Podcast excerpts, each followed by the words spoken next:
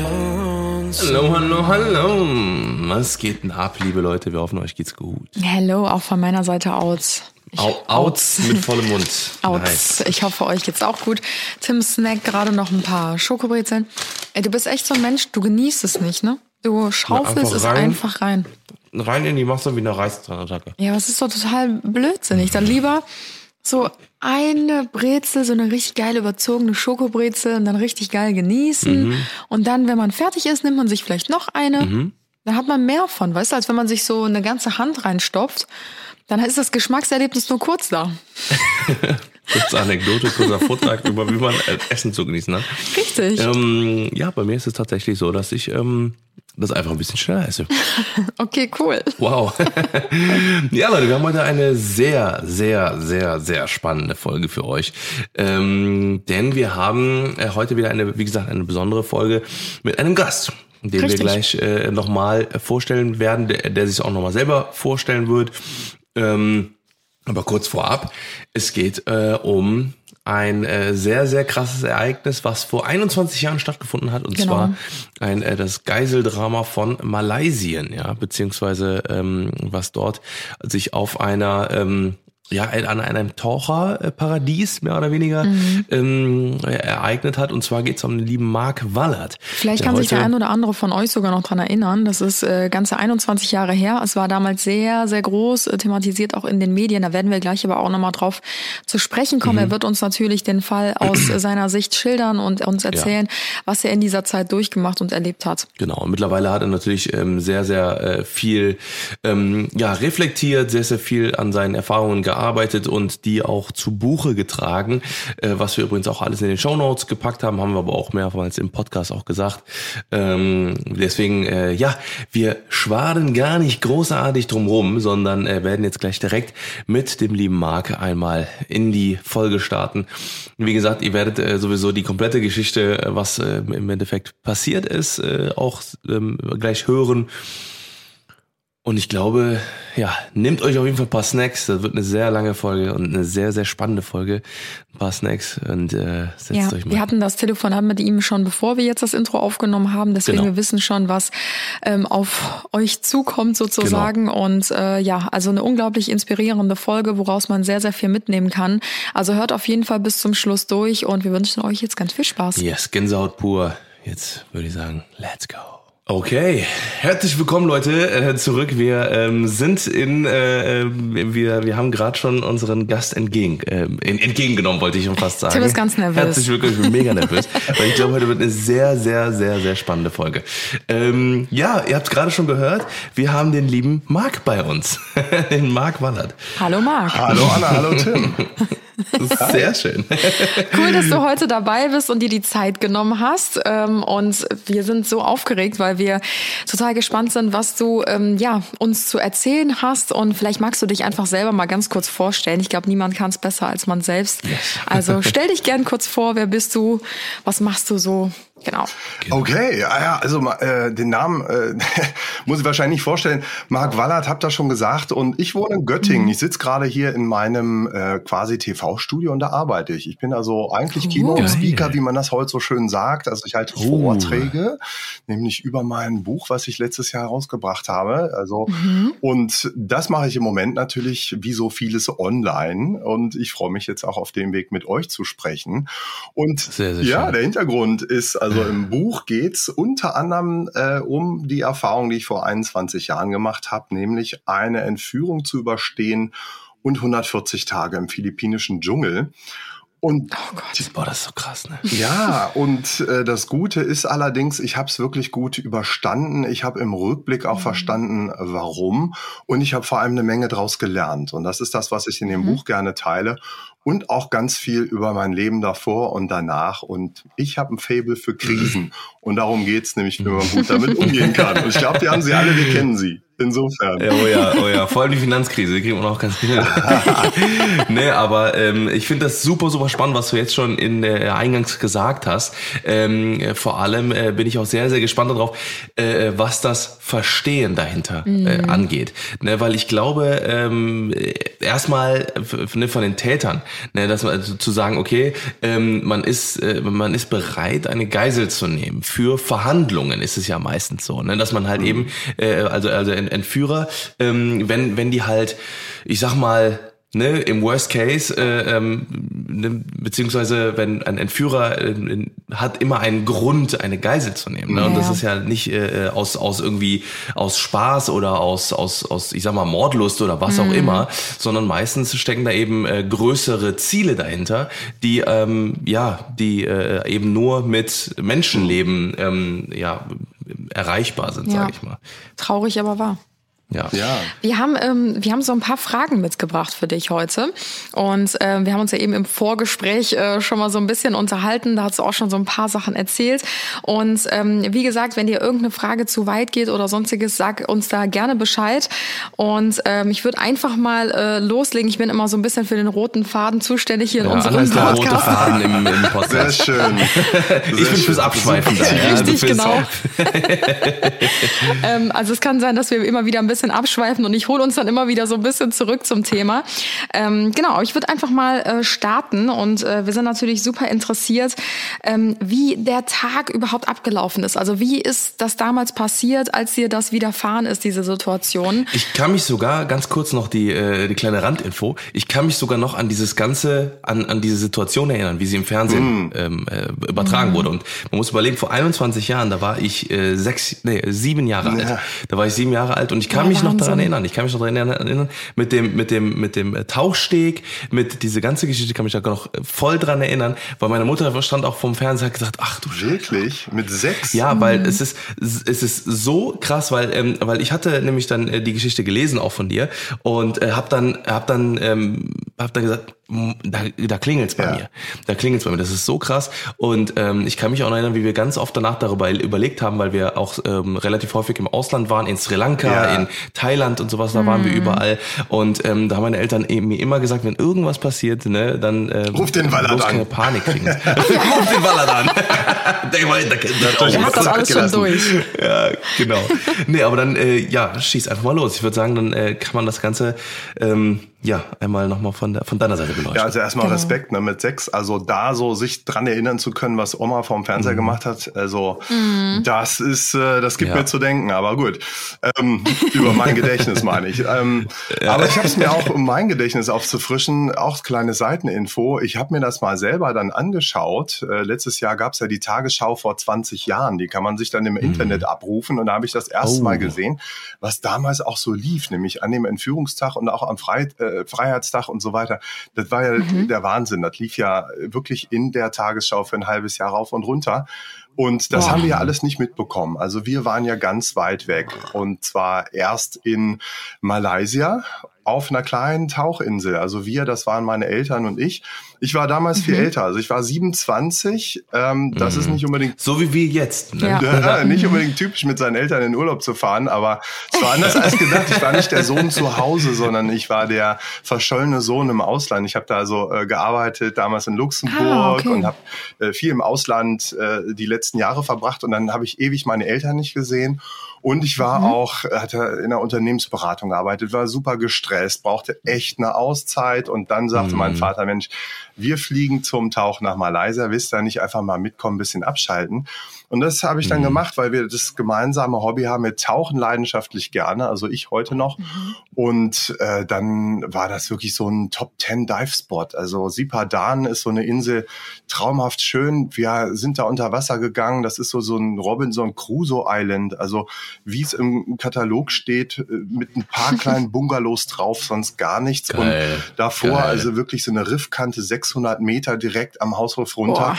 Und da gibt's also alles zu sehen. Immer äh, Meeresschildkröten, natürlich Korallen oh. in allen Farben, Barracuda-Schwärme. Und das war so riesig toll. Ähm, und mm. das haben wir auch an dem Ostersonntag gesehen, ähm, im Jahr 2000. Und wir haben drei Tauchgänge gemacht und mein Vater wollte dann sogar noch einen vierten machen, abends, einen Nachttauchgang. Mhm. Und das war so der Moment, wo ich gesagt habe, ja, Moment, also ich bin ja jetzt zum Entspannen hier und ich weiß nicht, ob Taucher zuhören, aber vier Das Tauchgänge. ist jetzt schon Sporttauch. Das ist echt Sporttauchen und ich war eher so erholungsbedürftig und dann habe ich gesagt, nee, lass uns doch ähm, so einen Sundowner trinken, äh, wie die Taucher das ja so schön nennen und haben wir gemacht. Also in äh, Sonnenuntergang geguckt, kühles Getränk, sitzen vorne am Geil. Steg. Und da haben wir den anderen Tauchern äh, zugeguckt, die aber am Nachttauchgang teilgenommen haben. Und die sind dann abgetaucht, im dunklen Pazifik äh, verschwunden. Und das war so ein Moment, der war wirklich paradiesisch still. Ganz friedlich. Mhm. Und das Verrückte war auch, mein Vater hat das auch noch gesagt, der, der sagte so äh, fast schon pathetisch, ist das nicht ein Geschenk, so einen friedlichen Ostersonntag hier erleben Gott. zu dürfen? Oh Gott. Also es war wirklich wie im Film, also so. Mm.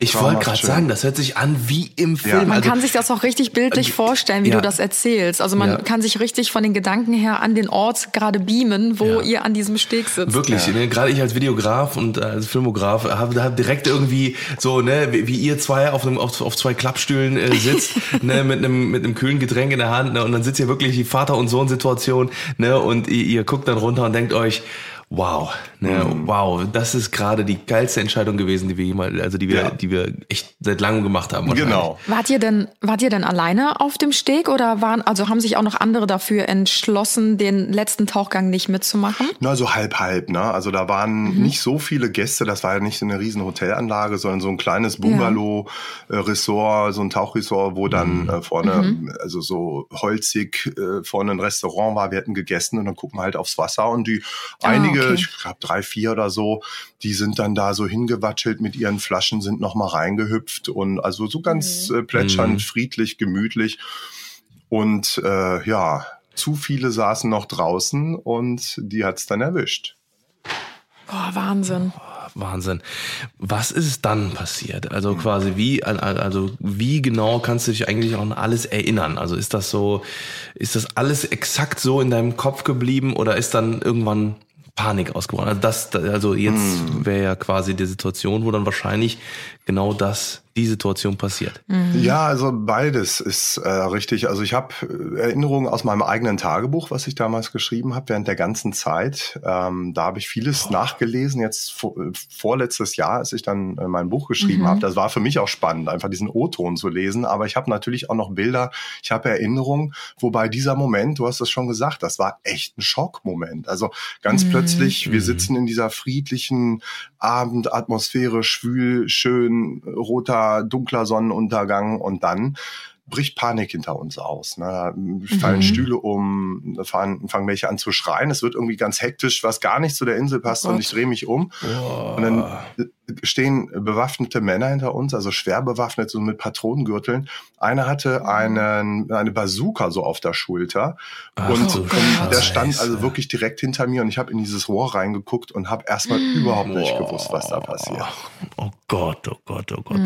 Ja, und äh, boah, das muss man sich erstmal überlegen. Das ist ja wie in so einem, wie in so einem Film, in so einem, ja, Ja, in so ist- einem ja, ja, Horror, also- Thriller oder irgendwie sowas, wo einem so Sachen passieren, wo du dir denkst, ach, das passiert ja nur in Filmen. Ja. Ja, ja. Und dann ja, hört genau. man das tatsächlich äh, ja von Urlaubern, die da gerade am Strand eigentlich entspannen wollen. Ne? Das ist echt der Und das Wahnsinn. blieb auch so. Das war das Verrückte. Wir haben auch immer gesagt, das ist wie ein Film. Alles, was wir erlebt haben, Mhm. da fehlten nur noch, immer gewitzelt, äh, Vulkanausbruch und Krokodile. Das war so das. genau, alles andere genau. war wirklich, äh, hatten wir eigentlich ähm, gefühlt. Und Kameramänner, das wäre auch noch toll gewesen. So in dem Moment war Ja, es also- auf jeden Fall so, dass ich äh, dann versucht habe, dem Ganzen irgendwie das zu verstehen. Und erste Idee war, äh, dass das vielleicht eine Polizeiaktion ist, weil die auch so Polizeihemden anhatten teilweise und äh, auch so riefen Police, Police und Control. Und äh, dann dachte man, Oh. ja, vielleicht irgendwie eine Drogenrazzia oder was auch immer oder Immigranten oder und dann hatten die uns aber so den Strand äh, entlang getrieben. Dann dachte man noch, naja, vielleicht werfen sie uns irgendwie ins Wasser oder halten uns fest, so rauben die Bungalows aus äh, und Mhm. verschwinden wieder. Aber dann saßen wir, also äh, das waren ich, meine Eltern, äh, noch 18 weitere, ähm, also Touristen, 10 und dann nochmal elf Hotelangestellte. Die Boah. alle in so zwei ganz kleine so Longboats nennt man die, so Fischerboote mhm. reingezwängt. Mhm. Wir saßen also ganz, ganz dicht beieinander und dann sind wir rausgefahren aufs offene Meer und wussten überhaupt nicht, wo die Reise hingeht. Oh Gott, oh Gott. Ach du Scheiße. Das heißt, also, ihr wusstet zu diesem Zeitpunkt aber gar nicht, das könnte jetzt gerade eine Entführung sein, sondern alle am Strand rumlaufenden Leute wurden quasi von denen eingesammelt und ihr wusstet schon, es ist gerade eine bedrohliche Situation oder ihr wusstet, ähm, ja gut, das wird wohl die Polizei sein, wir gehen jetzt einfach mit und gucken, was was passiert. War das zu dem Zeitpunkt schon klar? Na, als wir mitgegangen sind, da war Polizei schon wieder überholt. Also das war ziemlich schnell klar. Okay. Das war nicht Freund und Helfer. Das konnte man denen mhm. ansehen irgendwann und ja, das hat man auch ja. schon gemerkt. Dafür waren sie ein bisschen ruppig. Aber die ja. haben ja eigentlich so alle erwischt, außer eben die, die zum Nachttauchgang unter Wasser waren. Boah, wie krass. Ja, das war so, ne? kann es sein mit den schicksalhaften Entscheidungen des Lebens, ne? Mhm. Weiß man nicht. Aber ich wusste es dann, als ich auf dem Boot saß, irgendwann, okay, das geht jetzt hier gerade um uns. Und die haben uns mhm. dann auch irgendwann langsam mehr Informationen gegeben und dann hatten wir irgendwie noch ganz viele Ideen, was jetzt passieren könnte, aber dann war klar, okay, das wird eine Entführung.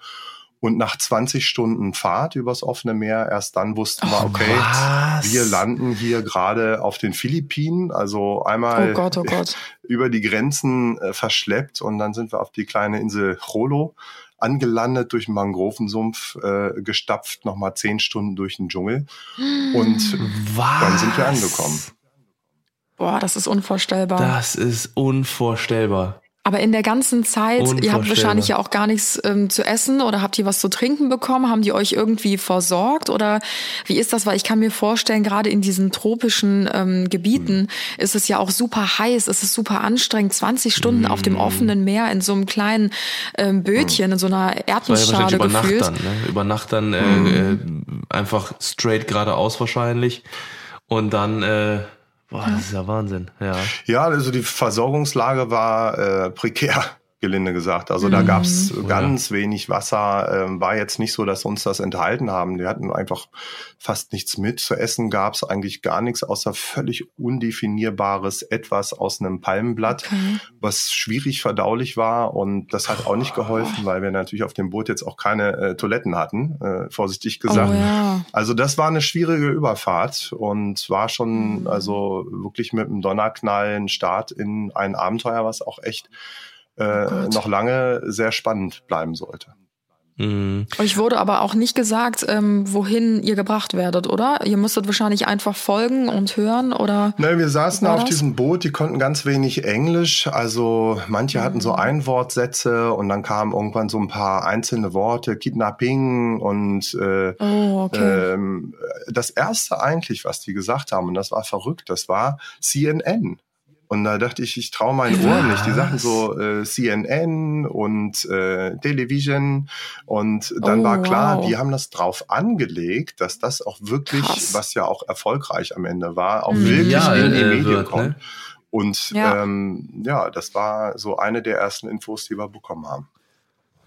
Wow, was ist dir da durch den Kopf gegangen? Also was, was waren deine Gedanken? Hattet ihr Panik? War das äh, relativ schnell, ähm, aber so, dass ihr gesagt habt, okay, kooperieren, kooperieren, kooperieren, mhm. bloß niemanden aufregen hier, mhm. bloß keine, äh, äh, bloß keine, keine Faxen hier machen, äh, einfach nur genau das tun, was die gerade ja. von uns wollen? Oder was ist euch da durch den Kopf gegangen? Also das erste war der Klassiker. Ich habe mich gefragt, warum gerade wir? Und vor allem, warum mm, haben wir nicht den ja. Nachttauchgang mitgemacht? Ne?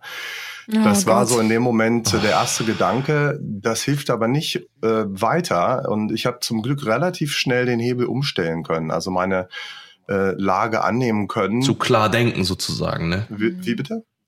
Also den, den Hebel umlegen zum ich muss jetzt klar denken. Ja, und auch also nach vorne. Also das ist halt, Sprache, wenn du da drin steckst in diesem, ach hätte ich mal und wären wir doch. Mm. Und ja. da, das ja, ist ja, ja, das, was eine ganz typische menschliche auch Reaktion ist in, in jeder Form von Krise, nicht nur bei Entführungen, mm. bei Autounfällen, bei egal was. Dann äh, so damit zu hadern mit dem Schicksal. Und dann kommt man nicht weiter. Und das ist unglaublich wichtig, sich nach vorne auszurichten, weil man dafür ja echt den vollen Fokus braucht. So die ganze Konzentration. Und das ist mal leicht gesagt. Aber ich hatte so ein, ja, ich hatte, wenn man so will, einen kleinen Vorteil, weil ich mich mhm. auf dem Boot noch gefragt habe, also andersrum angefangen, bevor wir entführt wurden, bevor ich überhaupt in diesen Tauchurlaub bin, da hatte ich so eine, so eine Art Sinnkrise bei mir im Leben, weil ich eben auch jobmäßig wusste, ich muss irgendwie mich umorientieren, das geht so nicht weiter. Ich hatte auch ein Mhm. Beziehungschaos. Also ich war so ein bisschen, ich habe irgendwann so weit, dass ich So gesagt habe, so, Universum, gib mir mal so einen Hinweis, in welche Richtung das Nein. gehen Boah, sollte. wie krass. So, und dann kam, dann sitze ich auf dem Boot und ich hatte nur diesen Gedanken, kann das vielleicht hier gerade dieser Wink des Schicksals sein, ne? Oh Gott, oh Gott, das, ich habe Boah, Ist das Gänsehaut. krass, ich auch, Alter. So krass. Ja. Und wow. das wow. kann man nicht planen, ne? Aber ich hatte so Ja. eine, Nee. dieses kleine Türchen, dass ich dachte, naja, vielleicht macht's irgendeinen Sinn, vielleicht kann ich irgendwas draus lernen, Mhm.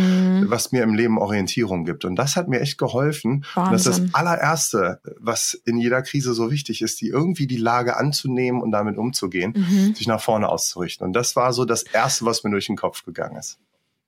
Boah, ich finde es so spannend, weil, weil jetzt, also jetzt, du hast jetzt zwei, dreimal das Wort Kri Krise genannt. Und ich habe bei mir im Kopf überlegt, okay, wann war denn mal bei, also wann war bei uns das letzte Mal Krise wirklich? Ne? Also eine Situation, wo vielleicht jemand gestorben ist, wo vielleicht ähm, finanziell irgendwas war oder wie Ja. auch immer, ne, wo man dann wirklich ja, ähm, ich sag mal, ähm, ich weiß nicht, ob per Definition mit Krise genannt ist, das einfach ein, ein, ein, ein, ein hier, wie nennt es, ein GAU, Ja. der größte anzunehmende äh, ein Unfall, glaube ich, äh, ist das ja über, also quasi die Abkürzung dafür, ähm, dass man genau in dieser Situation eben nicht panisch, äh, panisch reagiert oder Ja. irgendwie sich in diese Situation verfängt. Weil ich glaube, dann wird es eben einfach nur noch viel, viel schlimmer. Und ich glaube, das ist ja, das ist ja, ich glaube, Krisen passieren so viel häufiger, als man, äh, als man überhaupt denkt. Ne? Dass man einfach, ähm, äh, dass man sich einfach direkt daraus rauskämpft. Ne? Und ich glaube, ähm, deswegen, also dieses stark durch Krisen, ne, ich glaube, das ist, äh, wird noch ganz, ganz spannend jetzt gleich noch im, im, im Gespräch. Wenn wir, ähm, da werden wir auf jeden Fall gleich nochmal Ja. tiefer drauf eingehen. Also ich finde es auf jeden Fall auch Sehr Wahnsinn, wie ähm, klar, jetzt ist das ist natürlich jetzt 21 Jahre her, hast du Mhm. eben gesagt, ne? Das ist ein- einiges an Zeit. Ähm, aber trotzdem finde ich es Wahnsinn, wie reflektiert du darüber sprichst und wie, ich sag mal, auch vorsichtig, wie locker und offen du mit diesem Thema umgehst. Also ich könnte mir auch gut vorstellen, dass in diesem Boot wahrscheinlich auch viele andere Menschen mit dir drin saßen, die vielleicht ähm, ja panischer mit der Situation umgegangen wären. Also ich würde mich da zum Beispiel gar nicht ausschließen. Ich glaube, ich wäre die erste Person, die sagen würde, bleib ruhig, bleib ruhig, bleib ruhig. Und dadurch würde ich mich wahrscheinlich komplett in Panik bringen. Ja, voll. Und ähm, wahrscheinlich, weiß ich nicht, heulen, schreien, Ja, ähm, ja. weiß ich nicht, wahrscheinlich denken, ja, jetzt gleich ist es vorbei, wer weiß, was jetzt passiert.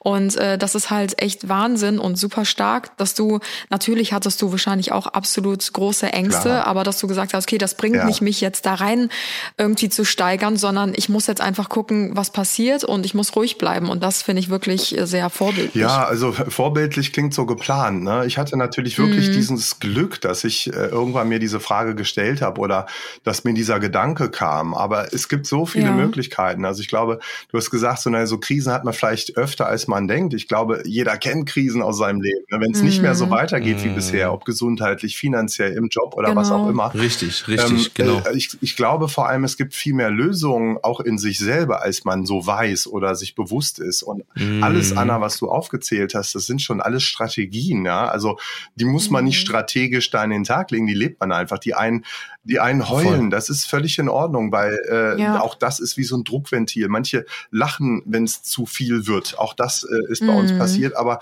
ähm, also Angst hatten wir alle, das gehört auch dazu, ist auch wichtig, weil nur dann nimmt man so Ja. eine Situation wirklich ernst und dann hat jeder so seine Strategie. Und das ist das, was mich ja eigentlich so fasziniert. Ist also, äh, was für Strategien, man spricht ja heute allgemein, diese Resilienz ist ja jetzt so das Wort, was in aller Genau. Munde ist.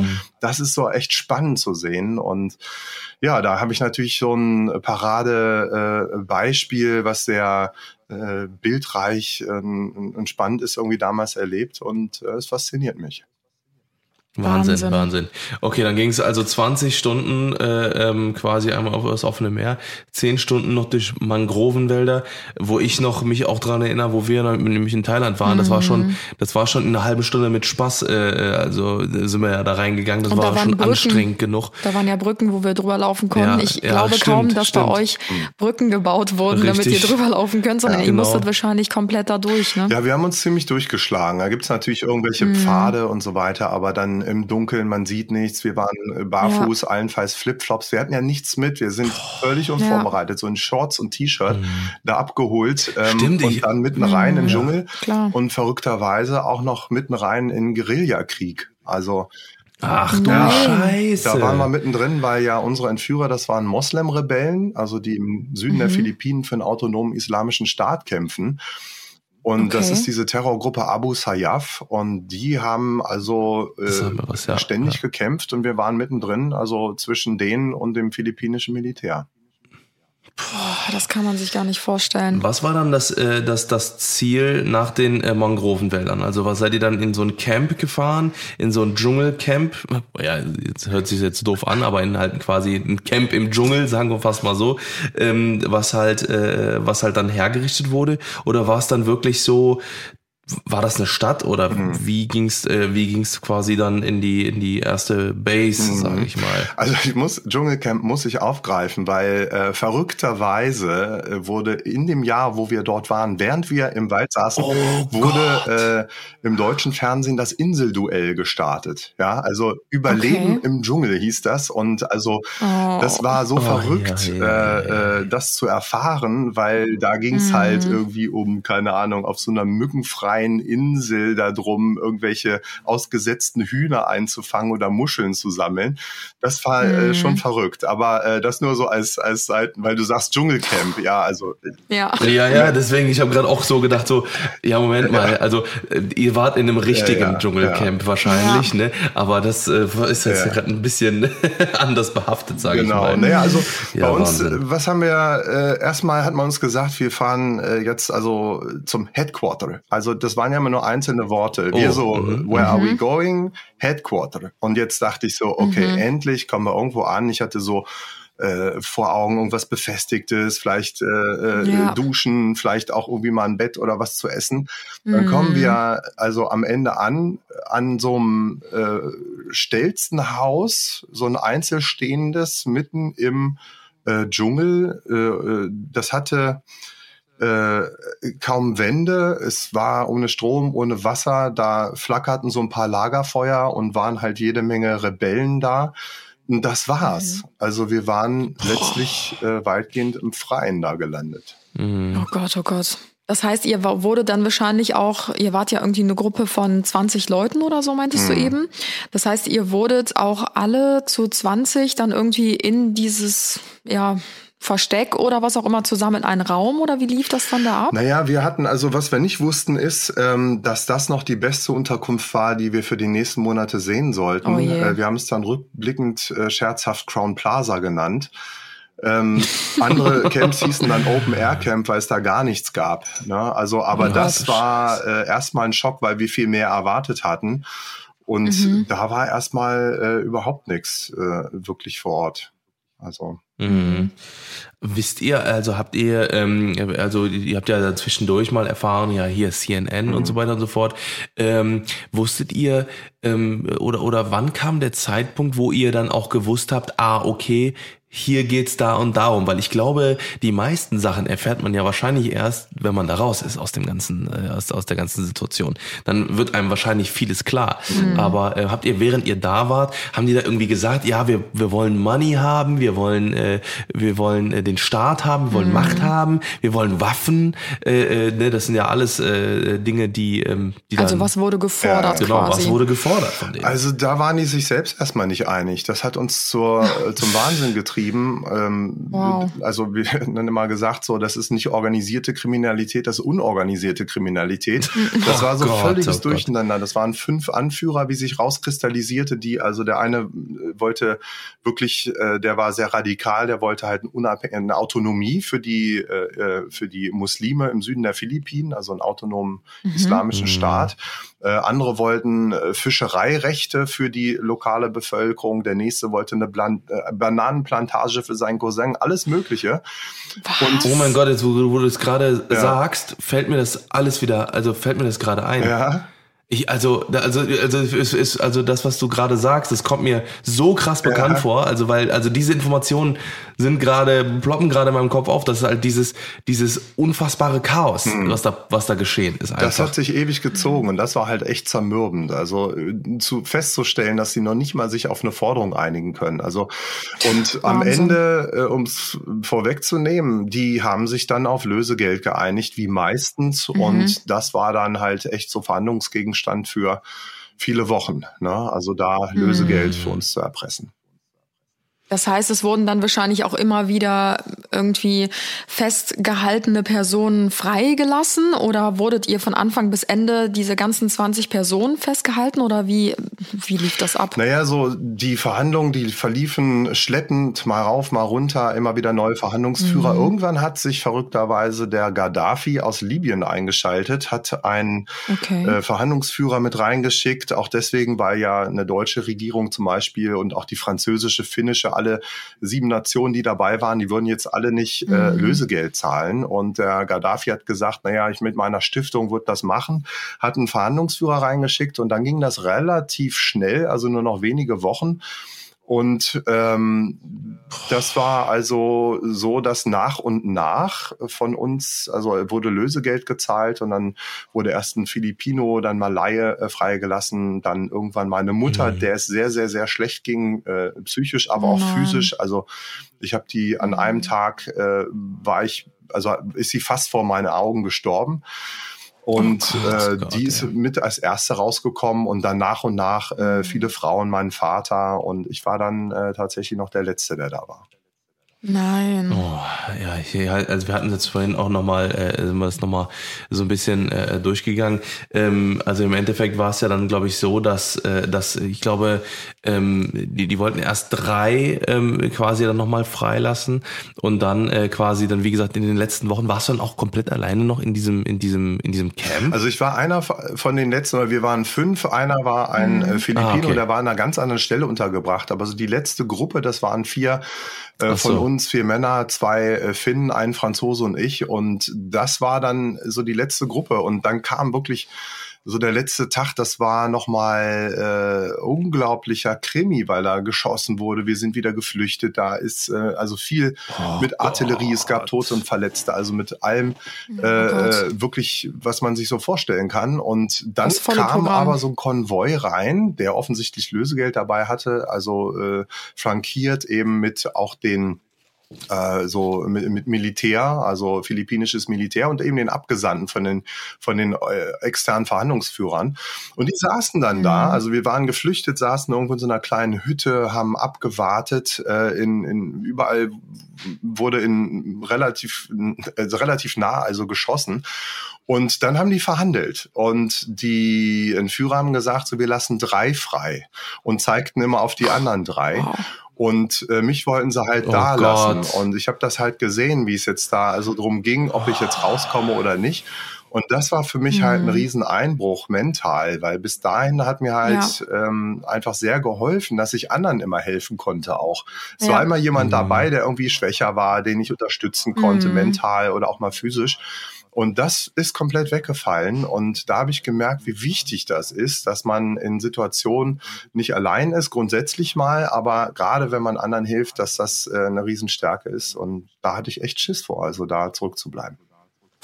Wahnsinn. Ja, ich ja. glaube auch, dass einem das halt so viel Stärke auch einfach gibt, wenn man weiß, man ist nicht alleine in der Situation, sondern kein anderer kann das ja in dem Moment besser nachfinden, wie es einem als Person in so einer Situation geht, als eine Person, die es selber mit dir gerade erleidet oder erlebt. Und ähm, ich glaube, das wäre der Horror gewesen, wenn man wirklich als Einzelperson dann irgendwie alleine da zurückgelassen wird und man weiß, man hat jetzt nicht mehr die Person, die man irgendwie selber unterstützen kann, die einmal unterstützen oder so. Oh, Stelle ich mir ganz, ganz furchtbar Ja. vor. Ähm, wir haben jetzt, äh, ich glaube, ich weiß gar nicht, ob wir es- ob wir es anfangs gesagt haben, aber es sind ja wirklich 140 Tage, die, also wirklich fast knappe, knappe sechs Monate, die, ähm, nee, Moment. Viereinhalb, noch, ne? Nee, Moment. Vier Monate. Vier- Viereinhalb, ja, sorry. Sieben war nochmal. ähm, nee, aber wo du, äh, wo du halt eben dort warst, ähm, Wie war das? Also wie waren das? äh, Wie, also wie wie waren wirklich diese 140 Tage?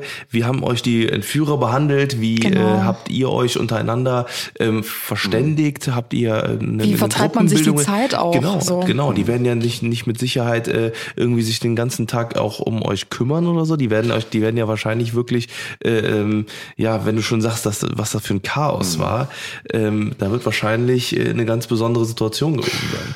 Ja, also wir waren ja mit denen, haben wir im Wald gelebt. Also es war auch viel, hatte viel Überlebensanteile, also schlichtweg mit den Gegebenheiten zurechtkommen, sich Wasser holen. Es wurde also nicht wirklich langweilig. Äh, Körperhygiene war echt schwer. Also da gab's halt keine Toiletten, kann man sich jetzt ausmalen, wenn man dann so Durchfall hat und, und irgendwie da an einer Stelle immer ohne Wasser, ohne Toilettenpapier da im, im Wald ist, das ist schon sehr beschwerlich an sich. Und ähm, also Langeweile war nicht unser größtes äh, äh, Problem. Wir hatten viel zu tun und wir brauchten auch die Hilfe von den äh, Entführern. Deswegen, wir haben, Ja. also aus zwei Gründen haben wir von Anfang an natürlich drüber nachgedacht, flüchten oder äh, müssen wir hier irgendwie einen Aufstand machen oder vielleicht irgendwie die versuchen zu überwältigen. Aussichtslos, ja. Also Flucht Ja. und, und. Kämpfen, also Ja. völlig Ja. aussichtslos. Ähm, äh, Und es war halt auch so, wir, die hatten ja die besseren Argumente in der Hand mit ihren Waffen. Ja. Da, da macht man Klar. gar nichts und äh, wir brauchten man die. gar nichts, ja. Die haben uns am Anfang gesagt, you are our instruments. Ihr seid unsere Instrumente Mhm. in unserem äh, Heiligen Krieg und ähm, da haben wir erstmal gedacht, naja, das ist ja gut, dann geht's ja nicht um uns persönlich, das ist irgendwie nicht keine Ja. Antipathie. Mm, Ähm, aber dann war uns klar, naja, wenn wir so ein Instrument sind, das ist schlecht, weil da gibt's überhaupt keine Hemmschwelle, das zu benutzen. Ne? Und die haben ja immer auch gedroht, Mhm. uns Ja, zu enthaupten, wenn die Forderungen nicht ent äh, erfüllt werden. Ach du Und Scheiße, äh, da war uns klar, wir müssen so eine menschliche Beziehung aufbauen und haben wirklich mit Ja. Einzelnen auch, das waren dann so unsere Bodyguards, wie sie die genannt haben, die uns natürlich am Mhm. Flüchten gehindert haben, aber auch beschützt haben vor so Splittergruppen, die uns dann immer noch irgendwie da äh, äh, en- entreißen wollten, ja, der, der Hauptgruppe. Ähm, und die uns dann quasi Mhm. beschützt haben, wenn wir zum Wasser gegangen sind oder auf Toilette, also sprich irgendwo in den Wald. Und Mhm. die, mit denen haben wir uns angefreundet, weil wir brauchten ja zum Beispiel, um uns ein Dach zu bauen, da hat es ja viel geregnet, war ja ein Regenwald. Dann brauchten wir Bambus und den knickst du ja nicht ab. Da brauchst du eine dicke Machete. Und wenn du die haben Ja. willst, dann brauchst du erstmal äh, Vertrauen und, äh, und das musst du halt Mhm. aufbauen. Und deswegen haben wir einfach mit denen äh, kooperativ und äh, zuweilen ja irgendwo äh, freundliches Verhältnis aufgebaut. Also wenn die gegrüßt haben, mal so ein konkretes Beispiel, dann drücken die immer so die Daumen aneinander, drehen die so äh, rum, das ist so Mhm. deren Begrüßung, sagen so, okay, Mark, und dann sagt man halt, okay, Mark. Ne? War natürlich nicht okay, aber Ach, einfach aus Freundlichkeit äh, Ja. äh, irgendwie mitgemacht und dann kriegt man halt auch mal eine Machete, kann sich irgendwo einen Bambus schlagen, Dach bauen oder dergleichen. Mm. Krass. Wow, also aber es ist trotzdem jetzt niemanden aus eurer Gruppe irgendwas ähm, zu Schaden gekommen oder so. Also die haben jetzt keinem von euch wehgetan oder weiß ich nicht, die schlecht behandelt, weil ihr euch quasi auch an die Abmachung gehalten habt und quasi das, was die von Ja, euch wollten, erfüllt halt, habt. ne? Genau, Mhm. ihr wart gehorsam und deswegen ist auch niemandem was passiert oder gab es da irgendwie mal Zwischenfälle ja, oder da gab es sowas? natürlich ganz viel, was passiert. Es gab auch Konflikte und auch äh, Zwischenfälle. Also wenn wir mal aggressiver wurden, dann gestand schon mal einer da, hat die Knarre geholt und gesagt, so, do you want to die? Ne? Das war dann schon sehr konkret. Oh. Ähm, aber Ja. überwiegend haben wir uns kooperativ verhalten und es ist Mhm. trotzdem aus den Umständen heraus einfach schon so viel passiert. Also sind viele zu Schaden gekommen. Also allein aus der Mhm. Umwelt heraus viele Verletzungen, äh, viele, die noch jahrelang Bilatiose hatten, weil wir da irgendwo in verseuchten, also so kleine so Larven, die so in die Blutbahn gehen und, Mhm. und einen so innerlich Oh ein bisschen verbluten lassen. So, weil wir da überhaupt keinen Schutz hatten. Wir waren ja auch in so ungeimpfte, Ja. so einer Malaria-Gegend. Wir hatten Ja. äh, jemanden, der wurde vom Skorpion gebissen, der hatte äh, tagelang Fieber. Äh, es gab einfach normale Krankheiten. Mein Vater hatte eine Bauchspeicheldrüsenentzündung, komplett unbehandelt. Der Oh war nein. irgendwann, hat also fast äh, der Herzschlag ausgesetzt, der sah völlig grau aus und wir dachten, das war's. Meine Mutter hatte alles Mögliche, äh, also Schrecklich. brutale Schmerzen an Rücken und, und so weiter. Also es gab wirklich wirklich viele, viele äh, äh, Dinge, wo Menschen zu Schaden gekommen sind. Aber mhm. sie haben uns nicht bewusst gefoltert. Sie haben uns auch nicht mhm. angekettet. Okay. Sie haben uns nicht irgendwie das Essen bewusst entzogen. Es mhm. gab einfach wirklich äh, wenig zu essen zum Beispiel. Es gab wochenlang ja. nur Reis. Das ist für uns echt eine Umstellung.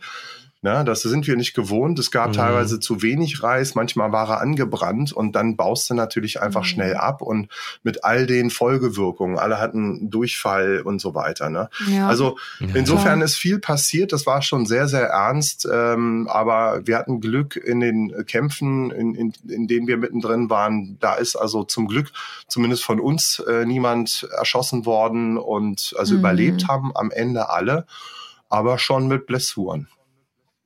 Ja. Mhm. Wie kann man sich das vorstellen, wenn jetzt immer wieder ein paar Gefangene freigelassen worden sind?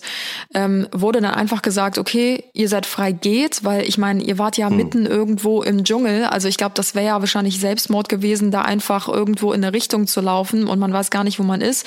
Oder wurde man tatsächlich wieder in dieses Boot zurückgeholt und wieder dorthin gebracht, wo man abgeholt wurde? Oder wie stellt man sich das vor? Naja, wir waren ja mittlerweile auf einer ganz anderen Insel auf den Philippinen. Mhm. Die war relativ groß, ähm, also im Vergleich zu der Taucherinsel zumindest. Und mhm. da war überhaupt keine Orientierung. Also wir waren teilweise auf Vulkanbergen und äh, haben von Weite irgendwie das Meer gesehen.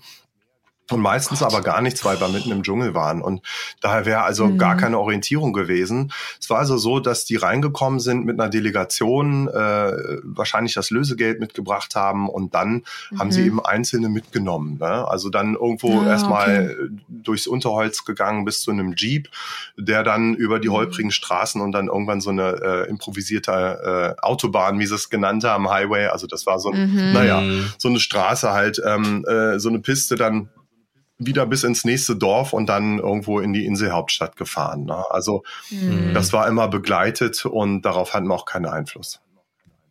Krass.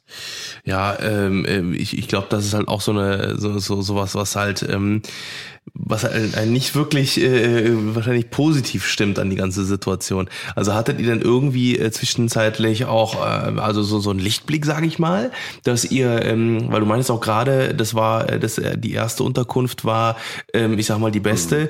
Wie viele Unterkünfte kamen da? Mhm. Habt ihr dann gesagt, okay, jetzt geht's zu einer anderen Unterkunft, vielleicht kommen wir jetzt mhm. frei? Wie oft hat man das gedacht? Also wir waren in sieben Unterkünften insgesamt, also immer Boah. wieder verlegt worden, so lange Tages-Nachtmärsche, manchmal auch wirklich äh, akut geflüchtet ähm, vor, vor dem Militär, was also äh, Stärke demonstrieren wollte, in unsere Richtung geschossen hat. Und äh, wir sind, äh, jetzt muss ja eine Frage nochmal wiederholen. Also wir waren in sieben Unterkünften. Und was war noch die Frage? Mhm. Mhm. Genau, also ob's da, ob, da, ob das sich angefühlt hat wie ein ja, Lichtblick ja. oder ob ihr schon gedacht habt, okay, ähm, es ist halt jedes ja. Mal äh, wieder dasselbe sozusagen. Ja, das war genau das, äh, wo wir mittendrin waren. Und ich mache gern äh, auch den Vergleich zu, zu der Situation, in der wir heute alle sind. Ich sage immer heute, wir sind auch mhm. jetzt gerade so ein bisschen Geiseln von so einer Situation, ja, die auch unsere Freiheit mhm. beschneidet. Ähm, wir können da nicht wirklich entfliehen, ja, auch wenn sich der Dschungel gerade ein bisschen lichtet. Wir wissen ja nicht wirklich, wie es weitergeht und auch gar nicht, wann das das wirklich mhm. enden wird.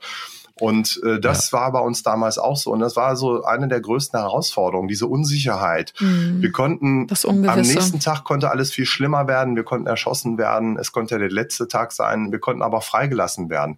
Und dann gab es immer so Momente, mhm. so in denen wir jetzt auch gerade leben, so diese Lichtblicke, diese Momente, wo es Lockerungen gibt, wo man denkt, jetzt kommt es zu einem Ende, jetzt ist eigentlich schon alles mhm. vorbei. Da hat man uns gesagt, Mensch, ja. jetzt in zwei Tagen werdet ihr freigelassen. Da sind einige von uns euphorisch geworden. Ja, die war, für die war das schon ja. rum. Oh.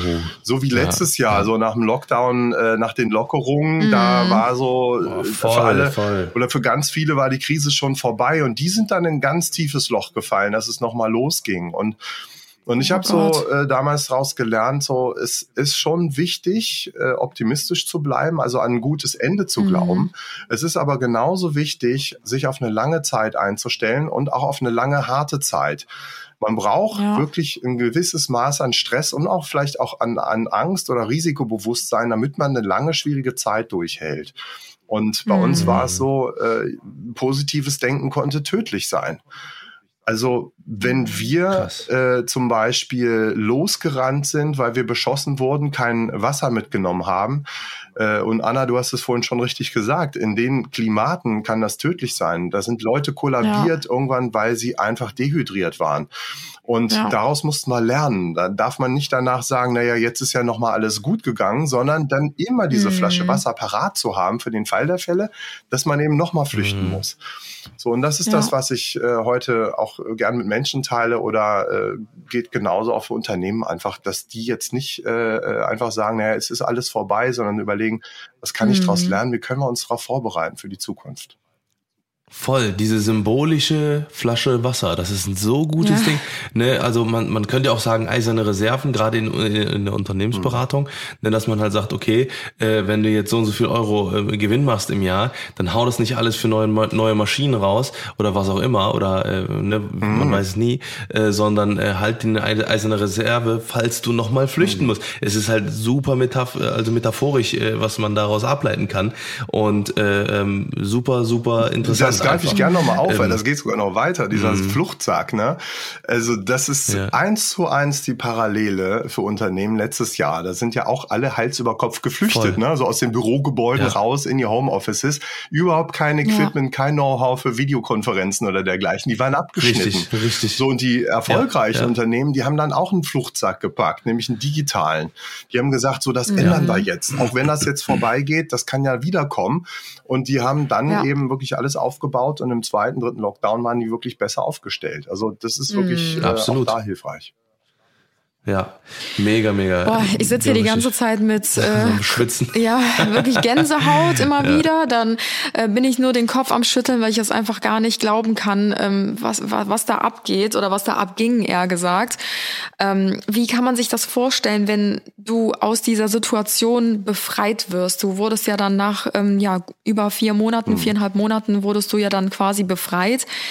Wie kann man sich das vorstellen? Bist du dann sofort zurück nach Deutschland gekommen oder musstest du dann dort erstmal zur Polizei irgendwo, genau musstest du irgendwie eine Aussage machen. Wie ging's dir? Also das kann man sich so als hm. normalen. Mensch halt gar nicht vorstellen, was äh, ja so eine Person wie du da durchmachen musstest. Ja, wie viel Zeit haben wir nochmal?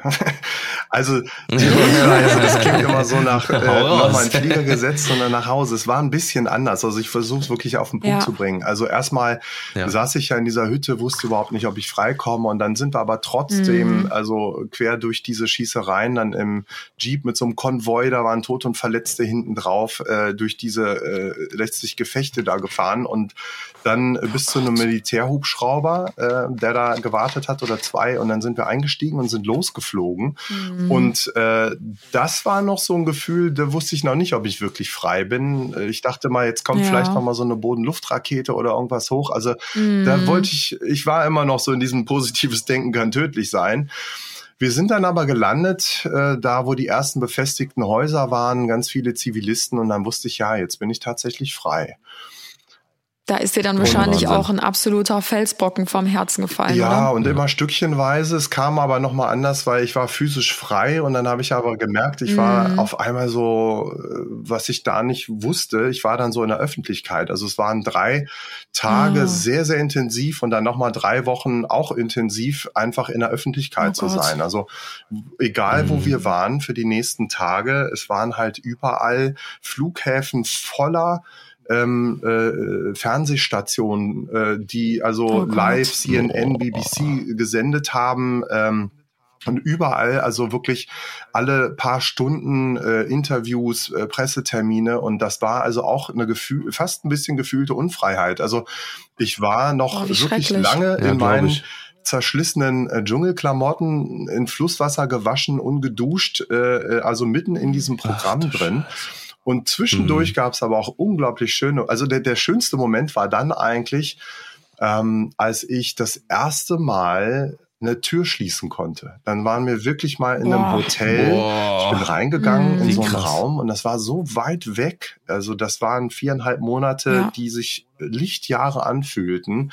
Und dann gehe ich da rein in das, dieses klimatisierte ja. äh, äh, Luxuszimmer mit so einem weichen Bett, mit einer Toilette zum Hinsetzen, zum Spülen, mit Händewaschen, oh. warm oder kalt, äh, fließendes Wasser. Das war alles äh, unglaublich. Aber das mhm das wirklich mein Gänsehautgefühl war diese Tür, die ich einfach schließen konnte.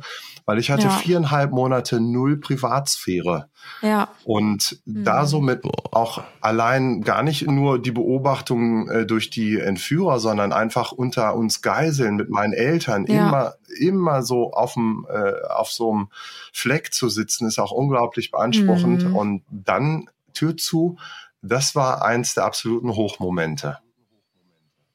Boah, das- Wahnsinn. So eine kleine Sache. Da fällt einem, Ne, also man so- man, man beschwert sich im Alltag, also in unserem jetzigen normalen Alltag, ne? Ich sag mal auch abseits von Corona manchmal über so viele Dinge. So und Kleinigkeiten. Dann, ja, so Kleinigkeiten, weil man so verwöhnt ist Ja. und dann hört man von dir so eine Geschichte und denkt sich einfach nur so, man weiß gar nicht, was richtige Probleme sind. Ne? Also klar, jeder trägt seine Päckchen, Total. um Gottes Willen und jeder hat seine eigenen Probleme und ähm, womit er auch schon echt viel zu dealen hat, sage ich mal so. Aber dann hört man so eine Geschichte und denkt sich so, man muss so dankbar sein für Ja. alles, für das Dach über dem Kopf, für die morgendliche Dusche, die für uns so selbstverständlich ist. Aber ich kann euch beruhigen. Ich will mir- Mhm. ich bin nicht erleuchtet. Das musste ich sehr schnell feststellen. Ja. Ich habe mich sehr schnell wieder an all diese Komfort-Luxusthemen auch gewöhnt. Und ich habe auch später, Mhm. Ja. und das ist auch normal und das ist auch wichtig, ich habe auch später wieder Stress empfunden, auch für Kleinigkeiten. Ne? Also bin, hatte Mhm. andere Lebenskrisen danach, wie ein Burnout. Ja, also Deadlines, Ja. die nicht Ja. wirklich tödlich sind, haben mich in einen Burnout gebracht. Hat, war für mich auch eine spannende Frage, die ich erst später aufklären konnte, warum das der Fall war. Mhm. Also jede Krise ist wirklich subjektiv das, was einen einfach gerade äh, gefühlt existenziell belastet. Ja. Und das ist, äh, hat jeder auf seine Weise, jeder sein Päckchen. Ähm, Und trotzdem kann man äh, oder durfte ich da auch viel draus lernen. Das hilft mir auch bis heute. Und es gibt Ja. schon einige Dinge, die sind nachhaltig auch für mich sehr wertvoll geworden. Und das ist zum Beispiel Friede. Mhm. Ja, das ist so, Ja, äh, habe ich ja. nie gewusst, Friede und Freiheit. Ja, das sind so salbungsvolle Worte, die waren für mich immer gesetzt. Aber so nach Gefangenschaft Mhm. und Krieg, da war mir dann klar, das ist ja wirklich ein hoher Wert. Und jeder kennt das Ja. aus dem eigenen Leben. Wenn man, wenn man eine Grippe hat, danach weiß man auch wieder, was Gesundheit ist. Genau. Richtig, richtig. Ja, ich glaube nämlich auch, äh, das ist ein, ein sehr, sehr guter Punkt, weil ich glaube, dass, äh, dass ähm, ganz viele, gerade auch heute in der Corona-Situation, auch in der Corona-Krise, ähm, das ja auch ähm, ähm, vielleicht teilweise auch falsch aufnehmen. Weil ich habe mir immer die ganze Zeit gesagt, okay, ähm, das ist einfach jetzt eine ganz, ganz äh, verrückte Situation. Ja, wir haben in Deutschland das Grundgesetz, was eben die Freiheit äh, auch beschützt, viele Freiheiten, Pressefreiheit und so weiter und so fort, Meinungsfreiheit. Und ähm, äh, unter anderem ist es halt einfach auch so, dass jeder Mensch, das ist ja auch das, was was was ganz viele vergessen, ähm, das Recht auf äh, Leben haben. Das ist ja das eins der, ich glaube, das das äh, das zweite Grundgesetz oder sowas.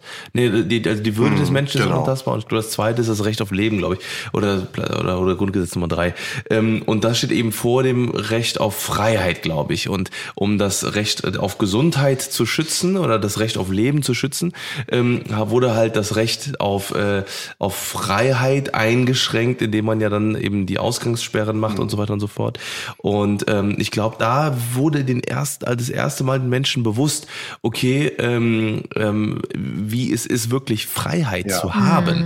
Ne, weil damit, da, da, damit wird man geboren hier in Deutschland, ne, seit vielen Jahren, ähm, dann äh, aber auch ähm, Hm. äh, das dann eben auch dann, dann zu, zu wertzuschätzen, dass es das eben nicht überall gibt. Ich glaube, das ist eine ganz schwierige Situation. Naja, und einfach. ich bin der Letzte, der jetzt das, was wir gerade durchlebt haben, äh, schönredet. Das ist ein Riesenfehler, das soll man nicht tun. Aber wenn es Mhm. eh schon so ist, zu gucken, was steckt denn auch drin. Und Wertschätzung ist eins, eine dieser Chancen. Und ich glaube, oder ich spüre, dass Menschen heute viel besser nachvollziehen können, warum ich mich damals im Dschungel gefreut habe, nicht auf irgendwelche sensationellen Dinge, sondern darauf, irgendwann mal einfach mit meinem Bruder zusammenzusitzen, äh, mit einem kühlen Bier auf meine Freiheit anzustoßen. Mhm. Das Ja. ist jetzt, äh, da denken vielleicht Leute, äh, ich gehe erstmal, weiß ich, in Heidepark oder weiß ich, nee, überhaupt gar nicht, sondern es Ja. sind wirklich so Ja. die kleinen Freiheiten. Ich kann hingehen, wo ich will, treffen, wen ich will und das können Menschen Ja. heute viel besser nachvollziehen und ich glaube schon, dass dieses dieses Gut der Freiheit ist so ins Bewusstsein gerückt Mhm. wie äh, vielleicht noch Mhm. nie für unsere Generation. Wahnsinn, Wahnsinn. Wie war denn die Zeit äh, dann anschließend zu Hause? Also ich denke immer davon aus, dass wahrscheinlich jetzt gerade, äh, also wie gesagt, du bist dann aus dem Camp raus, dann wird es wahrscheinlich auch erstmal wieder weitere Verhandlungen zwischen wahrscheinlich Philippinen und Deutschland. Okay, wie kriegt man dich wieder zurück? Wie sind jetzt die nächsten Schritte und so weiter und so fort? Und da, wo das dann überstanden war, ähm, als du dann wirklich auch zu Hause mhm. warst. Also wie war da, wahrscheinlich war der, also ich gehe mal sehr stark davon aus, so wie man es auch in, in ganz vielen äh, äh, Beiträgen Beiträgen vielleicht auch mal gesehen hat, dass dann wahrscheinlich der ganze Flughafen voll war mit Menschen, die mhm. auf dich da gewartet haben. Ähm, wie war das dann? Äh, hast du dann auch deine Eltern zum Beispiel auch direkt wieder mhm. gesehen, weil die waren ja ein bisschen was vor dir schon mhm. frei? Oder hast du die schon in den Philippinen dann gesehen? Also ich, das hat mehrere Tage gedauert. Also wir sind, haben viele Stationen mhm. gemacht, äh, wo eben auch viel äh, Protokoll war. Ne? Also bedanken bei Botschaftern. Äh, wir sind nach Libyen geflogen, mhm. nach Tripolis, um uns mhm. äh, bei Gaddafi zu bedanken. Und äh, dann, da ist übrigens mein oh. Bruder mir entgegengekommen, interessanterweise. Der hat auch, äh, ich habe mit ihm ein Bier getrunken, das war allerdings warm. Ja, der hat nämlich, oh. ja, das war das Schönste, das war das erste Heimatgefühl. Der hat so eine Dose Krombacher mitgebracht, durch einen Diplomateneingang ah, reingeschmuggelt, ja, in, in, in, nach Libyen. Und das war nicht das Leckerste, aber es war das schönste Bier meines Lebens. Und es war wirklich dieses Gefühl, Wahnsinn, wow, Wahnsinn. ich habe da so diese Vision gehabt, die mich auch getragen hat mm. durch die mhm. Zeit. Ähm, und auch wenn das Bier warm war, das wurde auf einmal Wahrheit. Und dann sind wir zusammen nach Hause geflogen, also nach Hannover. Und von da aus bin ich dann erstmal in meine Heimat zurück, also nicht nach Luxemburg, wo ich gewohnt habe, sondern nach Göttingen, wo meine mhm. Eltern dann auch waren. Die haben ja. mich ähm, äh, Flughafen abgeholt. Wir sind äh, zusammen nach Hause gefahren und auch da war es also äh, so meine Heimatstraße, wo ich groß geworden bin. Also überall in der Nachbarschaft waren halt Journalisten eingebucht. Es war also wow. alle Straßen waren Nein. voller Ü-Wagen von den Fernsehstationen und es oh war Gott, also so ein riesen Pulk von Mikrofonen und, und, mm. und so weiter vor diesem Haus. Also es war so ein Wiederkommen auf Raten. Es war nicht sofort so dieses, ja, man ja, geht jetzt ja, irgendwie nach Hause. Das mhm. blieb auch noch ein paar Wochen ähnlich. Aber es war der Moment, wo wir dann die Tür geschlossen haben, äh, dann unter uns Vieren nur noch waren. Mhm. Und dann haben wir mhm. Abendbrot gegessen. So. Und Abendbrot ist wirklich, also äh, Schwarzbrot, so Käse, mhm. dann auch ein kühles Bier. Also so ganz einfache mhm. Sachen. Und das war so ja. eine Verbindung äh, auch äh, zu Hause hinten im Garten hört man auf einmal so dieses vertraute Vogelzwitschern, nicht so Dschungelgeräusche mm. oder irgendwas, sondern ja, wirklich ja. Mm. Amseln. Ja, und äh, wir haben dann zusammen Amseln, auch bestimmt ja, Tagesschau oder irgendwas geguckt. Es war natürlich anders als sonst, aber es waren so die Dinge, die wirklich auch Heimat ausgemacht haben. Und das war für mich Gänsehaut oh. zu erleben, äh, auch das Heimat auch was ist, was man gar nicht so mhm. vielleicht spürt, wenn man äh, das nicht mal irgendwie äh, wirklich entbehrt hat, ne, ja. unfreiwillig. Wusstest du denn ähm, während deines gesamten Aufenthalts ähm, ja in den verschiedenen Regionen im Dschungel und so weiter, wo du festgehalten wurdest, von dieser ganzen extremen medialen Aufmerksamkeit oder wurde dir das erst so richtig bewusst, als du quasi freigelassen wurdest und überall ja von einem Interview in das andere geleitet wurdest oder durch deine Straße fuhrst und dann da überall Reporter und so weiter standen? Also das würde mich auch interessieren, ob man weiß, hm. hey, da weiß jemand, dass wir gerade hier ja. festgehalten werden, oder es ist diese komplette Ungewissheit? Also wir wussten schon, dass unglaublich viel Aufmerksamkeit äh, da ist, weil mhm. also wirklich massenweise Kamerateams und Journalisten zu uns in den Dschungel kamen. Die wurden ja, das war die Strategie Ach, der Entführer, was? bewusst also reingelassen. Mhm. Das waren manchmal so drei Gruppen mit drei Kamerateams am Tag. Also alle Sender, die man oh sich Gott. vorstellen kann, eigentlich aus allen Ländern waren vor Ort und haben so berichtet, ja. Und wir haben das auch genutzt. Das hat uns auch geholfen, weil wir dann Gesicht hatten, weil wir Appelle auch für unsere äh, Freiheit, auch gegen diese Angriffe irgendwie raussenden konnten. Und das hat schon Druck auch aufgebaut. Uns persönlich hat das schon mhm. auch geholfen. Und vor allem, wir haben Informationen bekommen von Landsleuten. Die kamen rein, Ah, haben uns äh, auch teilweise Magazine mitgebracht und das war auch das, wo ich dann gelesen habe, es gibt jetzt ein Inselduell auf einer Nachbarinsel. Das war halt sehr, sehr komisch, Boah, ja, zu, da zu lesen. Äh, äh, aber es war einfach schon spürbar, da ist unglaublich viel äh, Öffentlichkeitsaufmerksamkeit, mhm. aber das zu fühlen direkt ähm, war noch mal anders, also rauszukommen und dann mhm. auch in mhm. diesem Extrem, also immer wieder auch Paparazzi auf dem Weg irgendwo hinter Büschen oder in äh, auch dieser Gott. Druck gar nicht sagen zu können, ich bin heute jetzt mal irgendwie nicht äh, verfügbar, ja. ich ja, möchte verfügbar. mal ausschlafen ja. oder so. Das war halt ein Riesendruck. 20 Uhr sind Nachrichten und dann äh, äh, brauchen wir jetzt einen Beitrag. Ne? Und ja. also das war nicht immer leicht und äh, war auch sehr unterschiedlich, die einzelnen Journalisten so zu erleben, aber unterm Strich waren wir sehr dankbar und das hat uns schon sehr geholfen. Mhm. Es waren auch viele sehr, sehr nette dabei.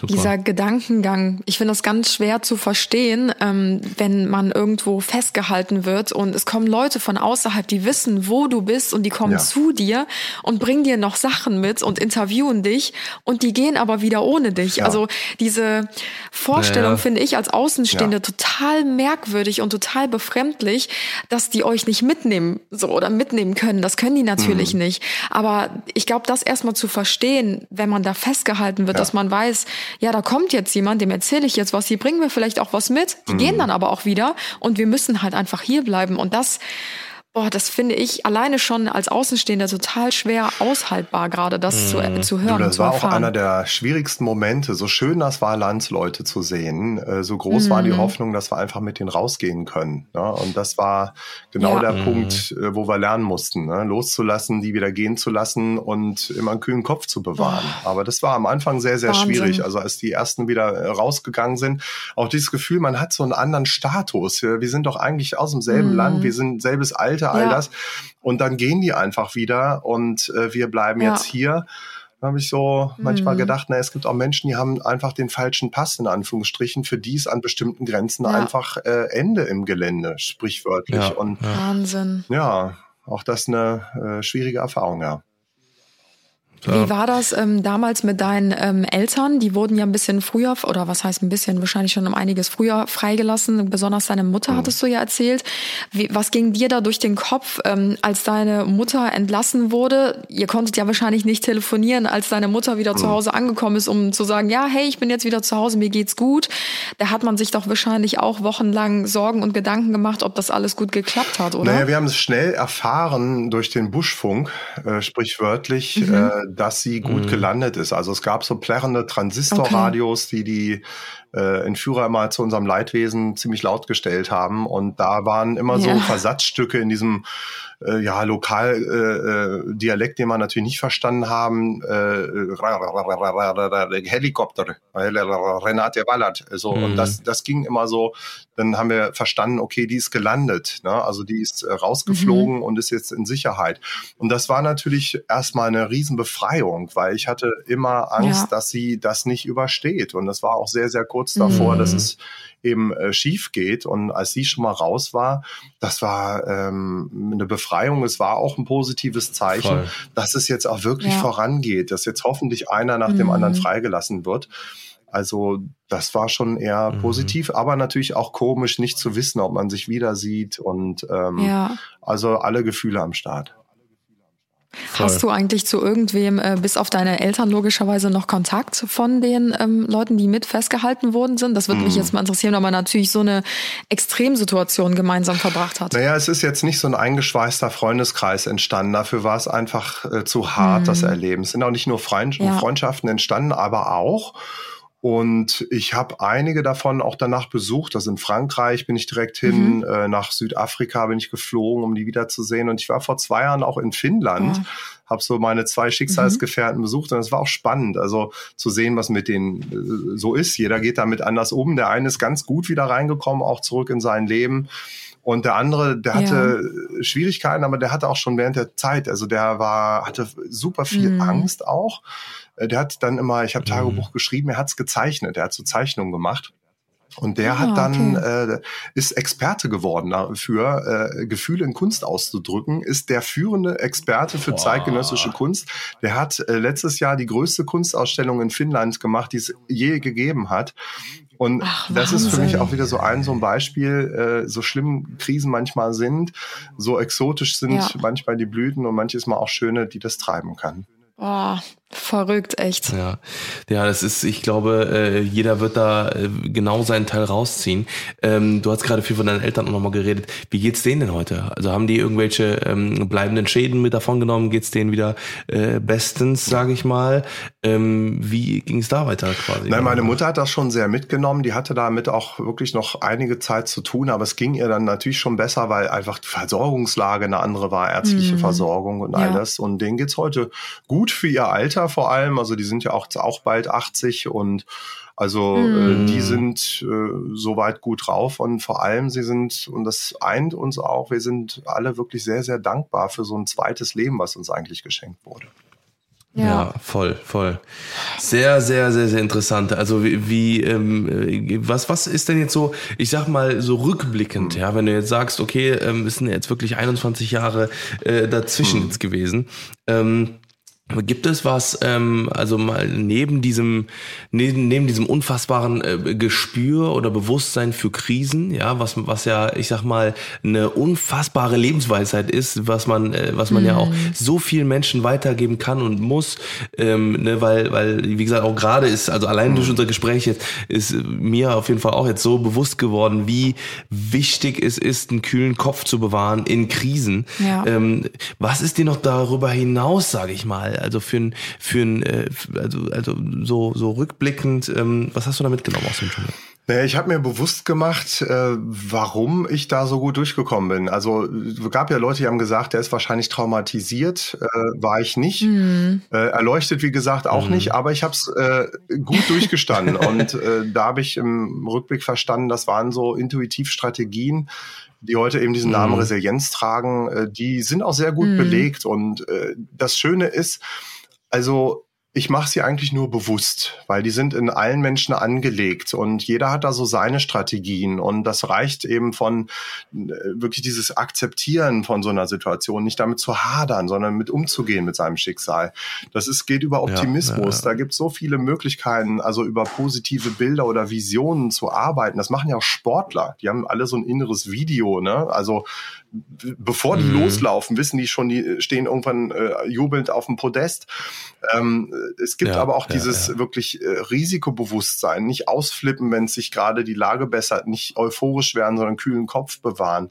Es geht über äh, Humor, auch das war bei uns damals so. Galgenhumor hat mir unglaublich geholfen. Mhm. Ähm, das prägt mich als Person, aber es gibt viele Menschen und das ist genauso gut und hilfreich wie, wie Weinen manchmal. Ja, das ist ein Druckventil. Wenn zu viel wenn du das gar nicht verarbeiten kannst, dann lass es halt raus. Ja, du musst nicht heulen, du kannst auch lachen. Ja. Auch das klappt. Ähm, und das mache ich bewusst. Und das ist das äh, Geschenk, was ich eigentlich äh, verspüre, dass ich eine Möglichkeit habe, auch mit meiner Geschichte irgendwie zu inspirieren. Menschen, die alle ihre Päckchen haben und die sich einfach nur mhm. bewusst machen müssen, was gibt's äh, für Strategien, welche sind mir vielleicht am nächsten und die verfügbar mhm. zu machen. Und das äh, macht mir heute Riesenfreude. Mhm.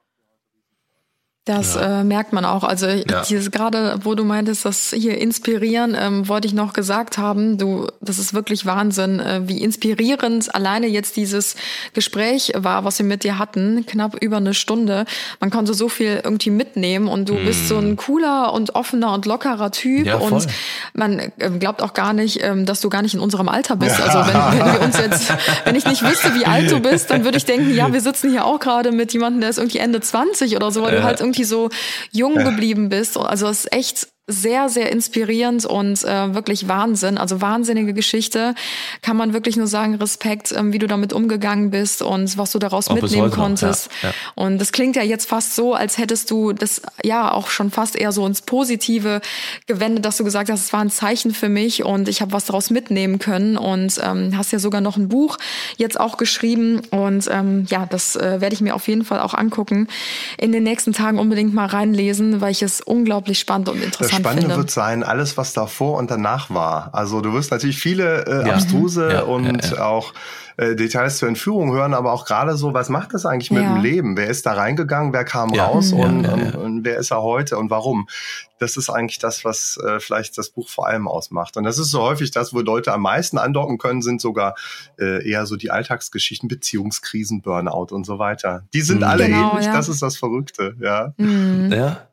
Ja, ich glaube auch, Ja. ohne Scheiß. Also das, das wird genau das sein, weil äh, ich sag mal so, diese, dieses, dieses ganze äh, Geiseldrama, das war, es, es wird ja wahrscheinlich wie so eine, ja, wie so eine Zeitkapsel sein, ja, wie so ein Schnitt einfach, wie so ein Schnitt, Schnitt. So, und dann gibt's ja quasi das, was davor war. Boah, geil, das Bier ist, das Bier ist warm, ach scheiße, weg damit. Ne? Und danach ist es, oh, es gibt ja auch äh, andere Dinge, die man, äh, also die man appreciaten kann, sage ich mal. Ja.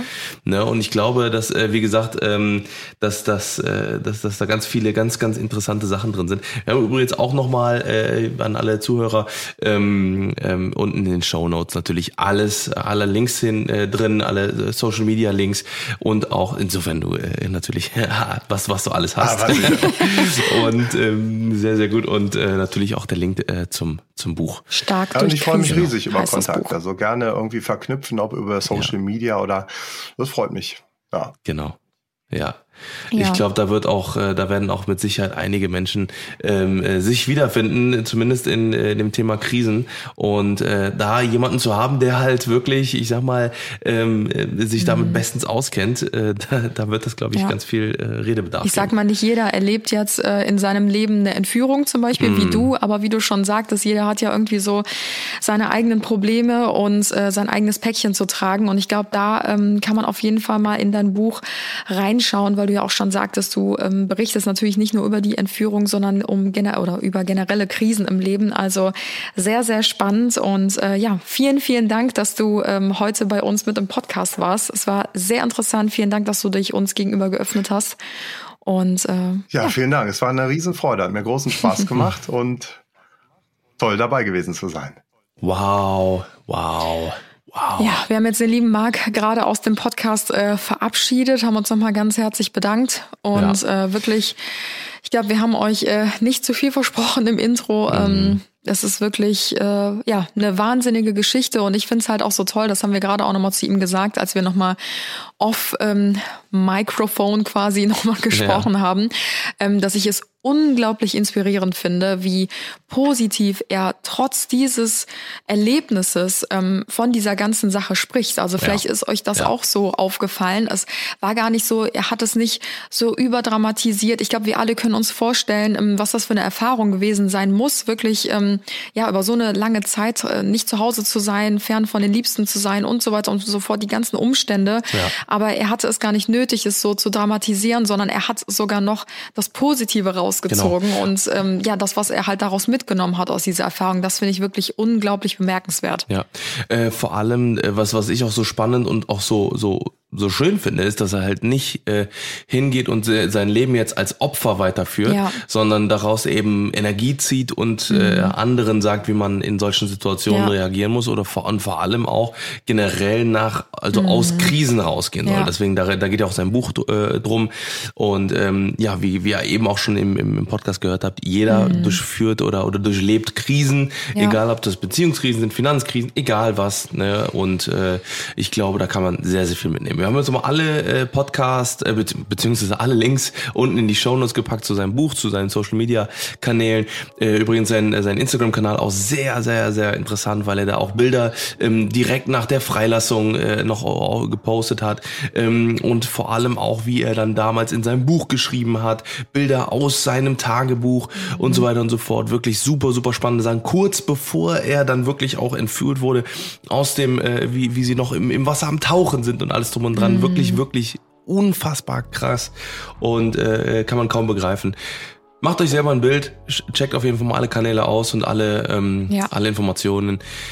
Ja, und wir verdauen Ja. das jetzt erstmal. Wir haben gerade schon gesagt, äh, wir werden auf jeden Fall im positiven Sinne die nächsten Tage noch ganz, ganz viel über diesen Podcast nachdenken, weil es einen so ja, so inspiriert hat einfach. Ja, also es ja. hat mir wirklich richtig, richtig viel ähm, Kraft Positives ja, gebracht gerade. Mhm. Und äh, das finde ich wirklich sehr, sehr schön. Und äh, ja, wir hoffen, das hat bei euch natürlich äh, hoffentlich das Gleiche bewirkt. Yes. Und ähm, ja, ihr hattet ähm, eine Viel interessante Spaß. Stunde mit uns dreien und äh, ja, wünschen euch jetzt noch ein wunderschönes Wochenende, eine schöne Woche, wann auch immer ihr den Podcast hört. Genau, wir und wir sind raus. nächste Woche, äh, nächste Woche Samstag wieder äh, in den Podcast. Ansonsten daily natürlich auf unseren ganzen anderen Kanälen. Genau. Macht's gut, schwingt den Hut, schönes Wochenende. Bis zum nächsten Mal. Ciao, ciao.